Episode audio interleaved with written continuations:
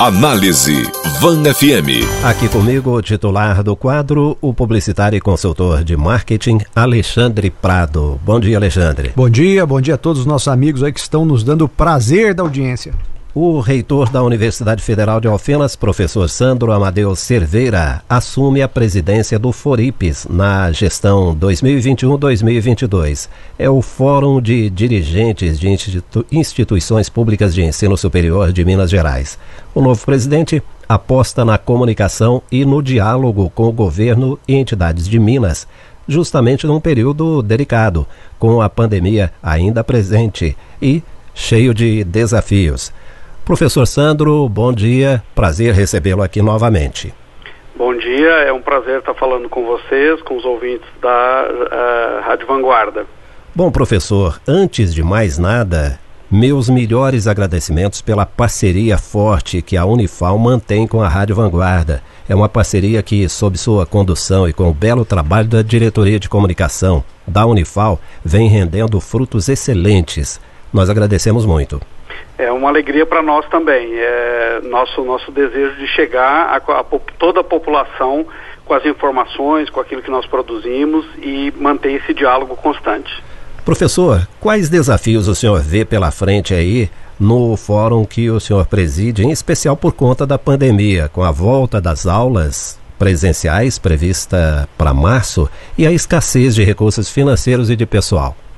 Então, é, de fato, esses são os nossos grandes desafios. Né? Primeiro, é, está anunciado, nós esperamos ainda que consigamos reverter, porque é muito grave é, um corte no orçamento das universidades e dos institutos federais da ordem de 18%, o que inviabiliza uma série de serviços, inclusive serviços essenciais que nós oferecemos à população. É, de alguma maneira, isso afeta as outras entidades de ensino de Minas, como a, a Unimontes e a UENG, que são parceiras nossas também, também são representadas por nós no Forips, mas é uma situação é, muito dramática. É, a questão da pandemia, ela só vem agravar, porque, de fato, com a previsão, né, o desejo de retorno a partir de março das atividades presenciais, implica uma série de gastos né, para que a gente possa garantir a segurança não só dos nossos alunos, professores e servidores e técnicos e terceirizados, né, toda a nossa equipe de trabalho, mas na verdade também a segurança da população das três cidades onde nós estamos, né, Varginha, Poços é, e Alfenas. Então esse, essa, esse retorno é, implica mais gastos, né, e então o cenário fica particularmente agravado. Sim. Professor, antes de passar para o Alexandre Prado, eu queria só que o senhor esclarecesse para a gente o seguinte: qual é a conexão que há entre o Foripes e a Andifes? A Andifes é a Associação Nacional, não é? Exato, exato. É, o Foripes e a Andifes são duas entidades representativas das, uh, das, das instituições de ensino superior. A Andifes representa principalmente os dirigentes, né? ela, ela reúne os dirigentes que representam as universidades federais. No caso, a Andifes é nacional e ela é restrita às universidades. É, os institutos federais, eles são é, representados pelo CONIF, que é uma outra, um outro órgão de representação. O FORIPES, ele representa todas as uh, entidades de ensino superior públicas de Minas. Aí inclui o Cefet, inclui os institutos federais e inclui a Unimontes e a UENG. Então nós somos restritos, né? o FORIPES é, é o, o escopo dele é Minas Gerais, mas ele inclui as estaduais e os institutos federais. Inclusive o nosso vice-presidente é o professor é, reitor Marcelo Breganholi, do Instituto Federal do Sul de Minas, e a outra vice-presidente é a professora Lavínia, que é a reitora da UENG. Então nós temos essas três entes bem representados no FORIP. Ok. Bom, Alexandre Prado vai conversar com o senhor, professor. Pois não. Professor, como vai? Tudo bem? Tudo bem, um prazer estar com vocês. O prazer é todo nosso. Professor, ninguém melhor do que o senhor para nos responder aqui a uma, uma questão que tem sido ventilada, inclusive pela imprensa. Essa discussão do, do retorno, da, da, da, volta às aulas em função da, da Covid-19. Algo que até eu, eu, eu, vi ontem alguns comentaristas na grande imprensa nacional é, relatando, debatendo, né, e não se chega a um consenso, que é se há ou não um movimento de ah, vamos continuar em casa e, e principalmente das escolas públicas. É, é, não falo dos institutos federais, realmente não tenho a menor noção. Estavam se falando muito das escolas públicas, que havia um movimento dos professores e de alguns é, colaboradores e até de escolas privadas, do tipo: ah, não, vamos ficar em casa, estamos recebendo, tá em casa, tá tudo bem. Existe na visão de vocês esse tipo de pensamento mesmo nas instituições é, federais ou não? Isso aí é uma coisa que está sendo levantada injustamente pela, pela mídia? Como é que o senhor vê isso? É, de fato, é, é, uma acusação muito injusta. É, por, eu vou dizer isso da minha própria experiência, uhum. né? É, e da experiência nossa aqui na Unifal. Na verdade, nós estamos. Primeira coisa que a população precisa entender: as universidades federais, e eu creio que isso se aplica, obviamente, às escolas estaduais, é o que eu vejo com os nossos ex-alunos, hum. é, na verdade, nós não paramos. É, o nosso trabalho, ele mudou é, de local, mas ele, na verdade, se configurou de um outro jeito, que é muito mais pesado e muito mais custoso para nós. Então não há conforto nesse cenário para nós. Pelo uhum. contrário, nós estamos gastando com mais energia, ar-condicionado, com as condições da nossa, transformando a nossa casa em, em, sala de aula, porque nós estamos garantindo, no caso da Unifal e das demais universidades federais, 100% estamos oferecendo o que a gente está chamando de ensino remoto emergencial. Nós convertemos praticamente todas as disciplinas que foi possível, né? Claro que as práticas não é, não são possíveis de serem transformadas assim, mas as disciplinas teóricas, na sua grande maioria, é, foram transformadas em, em, disciplinas que são ministradas remotamente, usando instrumentos né, de tecnologia. Uhum. O MEC nos apoiou nisso. É, e isso tem gerado uma quantidade enorme de trabalho, porque tem mudado a maneira do próprio professor trabalhar. Dá mais trabalho do que o outro sistema presencial. Exatamente, é muito mais tranquilo, muito mais né, aquela coisa da rotina que a gente estava acostumado. Uhum. E a gente tem percebido, inclusive, nos sinais de adoecimento dos colegas. Outra coisa importante... Os é professores, que, é um... que o senhor disse? Exatamente, porque por, eles por estão fadiga? sobrecarregados e, e os estudantes também, né?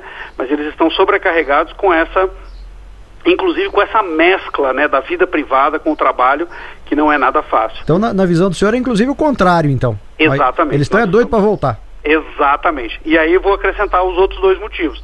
É, a universidade pública, é, ela não produz apenas ensino, ensino de graduação, ela, ela produz o ensino de pós-graduação, ela produz pesquisa e ela produz extensão. Uhum. E nós mantivemos na Unifal e nas demais também públicas que eu, que eu tenho conhecimento, nós mantivemos a pesquisa funcionando, nós temos regras próprias para isso, respeitando o afastamento social e a segurança dos pesquisadores, mas nós mantivemos as pesquisas, inclusive a Unifal investiu nesse ano agora é, aproximadamente 700 mil reais em pesquisa só com foco na Covid. Uhum. Nós mantivemos os nossos programas de extensão remota remotamente, né, garantindo, por exemplo, o atendimento a idosos, a pessoas em, em, em confinamento, para garantir a saúde mental das pessoas.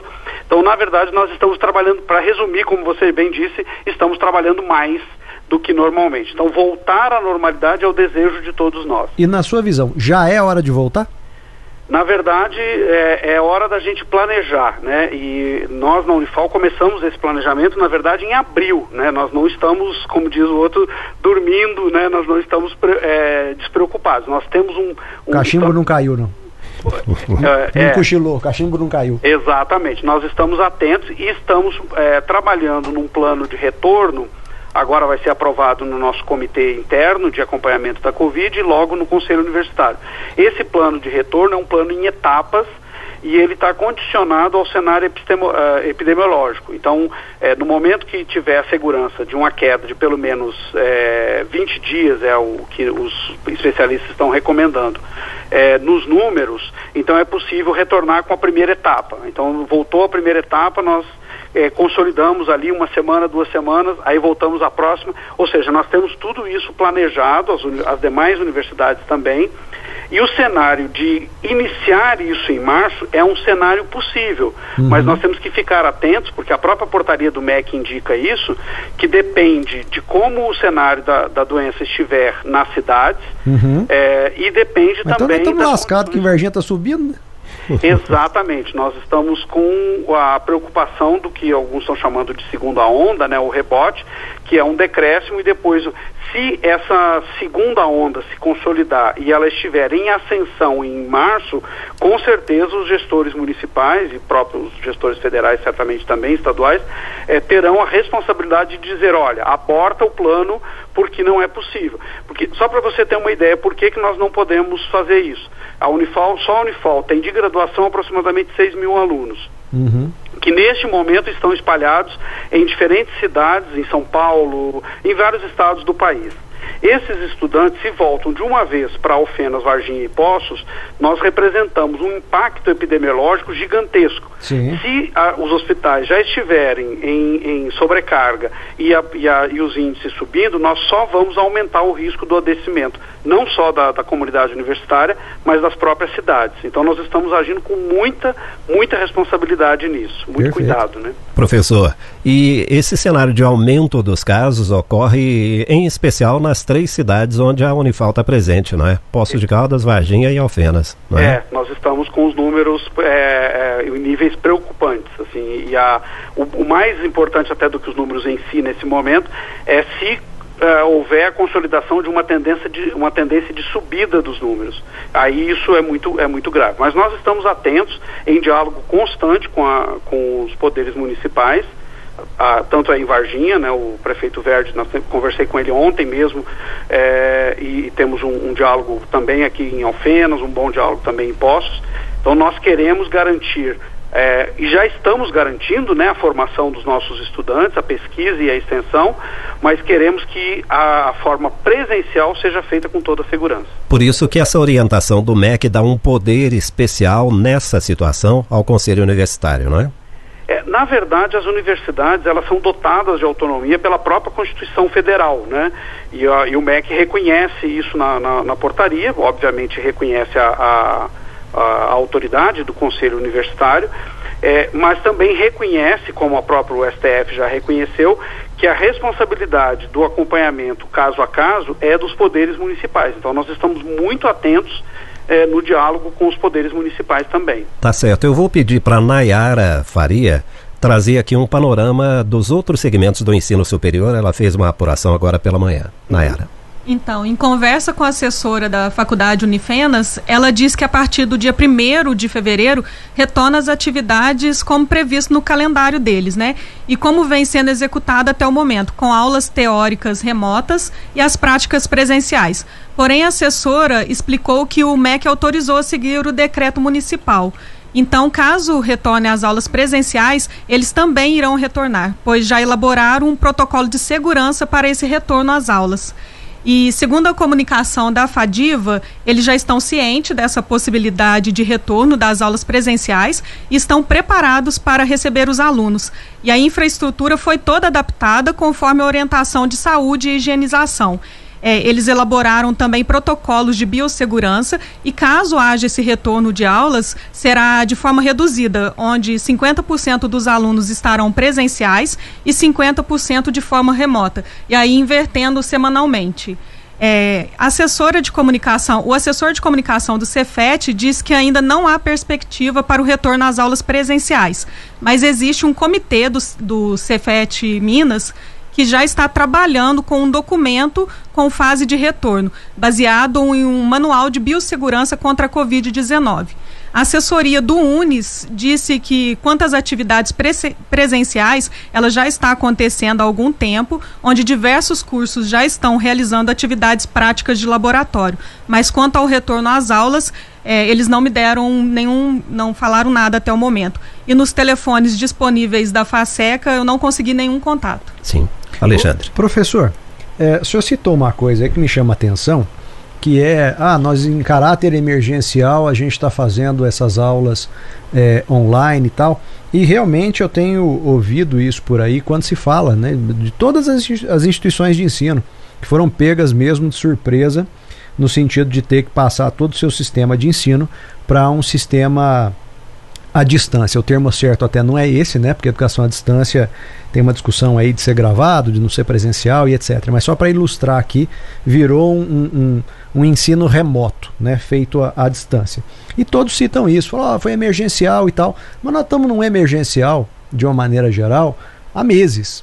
Né? Tipo assim, não existe um, um, um, risco desse emergencial ser uma nova forma de ensino, por que, que as, na sua visão, as instituições ainda estão tratando isso como um caráter emergencial, né? sendo que o mundo inteiro fala que nunca mais será o mesmo, nada vai ser como antes, mas está todo mundo louco para voltar a ser como antes. Por que, que as instituições não estão encarando isso como uma nova forma de ensino, uma maneira de chegar mais longe e estão investindo pesado em transformar isso em um, um, método agora, a partir de agora, necessário. Porque hoje é o coronavírus, amanhã vem mais um vírusinho aí de algum lugar e pronto, tá todo mundo de pandemia de novo, ou sei lá o quanto isso vai se prorrogar.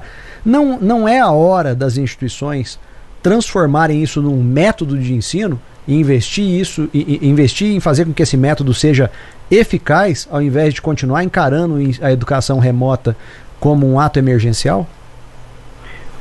Uma, excelente pergunta. É, o que eu poderia te dizer é o seguinte: tem duas questões principais aí. A primeira delas é normativa, né?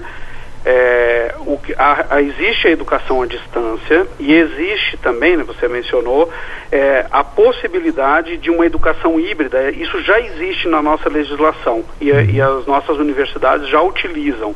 É, o Conselho Nacional de Educação regulamentou que um curso presencial ele pode ter um percentual que vai até 40%, dependendo do caso, é, de ensino à distância dentro de uma disciplina presencial. Então, assim, a, a educação híbrida presencial, é, que é insubstituível na, na relação ensino-aprendizagem, né? Uhum. É, mesmo nos cursos 100% EAD, você tem momentos de encontro presencial. Sim. Então, essa, essa educação híbrida, ela já existe mas ela é limitada é, a uma série de regras, uma série de, de normativas é, e, e, limitada a 40%. Neste momento, é, por que, que é emergencial? Porque o Conselho Nacional de Educação emergencialmente autorizou praticamente 100% da, das atividades serem feitas de maneira remota, sem cumprir é, todos aqueles é, requisitos que a educação à distância, mesmo no formato é, é, combinado com o formato presencial, uhum. é,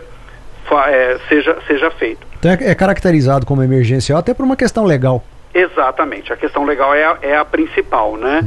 É, e a questão também do, do, do futuro, eu conversei recentemente com o secretário de ensino superior do MEC, é, o, o, nosso secretário Wagner, que é uma pessoa de excelente diálogo, e uh, sugeri, uh, e ele gostou da ideia, da gente levar ao Conselho Nacional de Educação a possibilidade de revermos, sim, algumas regras dessa, é, desse atual modelo de 40% é, em EAD, mesmo nos presenciais, para que a gente possa potencializar esse que né, o futuro realmente tá, tá, já anuncia e já existe, nós já fazemos isso.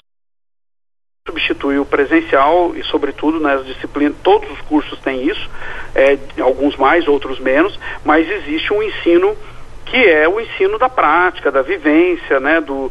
é, e aí eu só queria ressaltar aqui, né, que nós também na Unifal temos mantido uma série de atividades, inclusive com estudantes, com toda a segurança, por exemplo, com estágios, né, os conselhos universitários autorizou, para garantir, nós, nós formamos esse ano é, 854, salvo engano no, no, no último número, mas aproximadamente 900 alunos, que é a nossa média é, na verdade acima até da nossa média normal de formaturas ao longo do ano. Então nós estamos garantindo, é, quando o aluno está para formar, nós estamos garantindo todas as condições para isso, né? Então estamos, estamos trabalhando nisso. Mas respondendo diretamente a sua pergunta, sim, estamos pensando. O, a, a, própria Andifes tem um comitê específico dialogando com o MEC e o MEC tem neste momento um, um comitê próprio é, pensando na expansão do ensino à distância para os, os próximos uh, próximos tempos aí pela frente. Muito Bacana. bem. Nós conversamos aqui no Jornal de Vanguarda com o professor Sandro Amadeu Cerveira, reitor da Universidade Federal de Alfenas, é o novo presidente do Fórum de Dirigentes de Instituições Públicas de Ensino Superior de Minas Gerais.